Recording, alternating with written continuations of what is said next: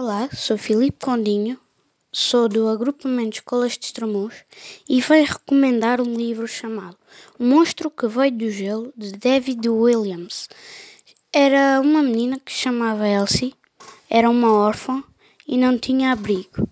Era sem abrigo que vivia nas ruas de Londres e ela andava num lar uh, para crianças e havia uma senhora que ela tratava muito mal as crianças. Então Elsie conseguiu escapar.